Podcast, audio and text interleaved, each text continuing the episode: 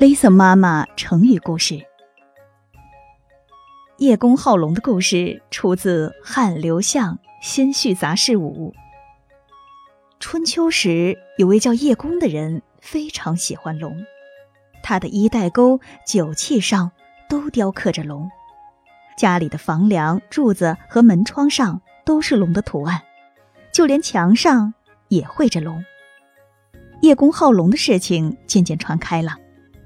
不久之后，天上的真龙也听说了，很受感动。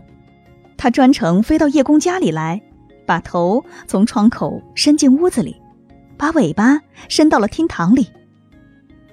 可是谁知道，叶公看到以后，吓得面无血色，魂飞魄散，抱头就跑。原来啊，这叶公他爱的是假龙，怕的是真龙。这个成语故事比喻表面上爱好某一事物。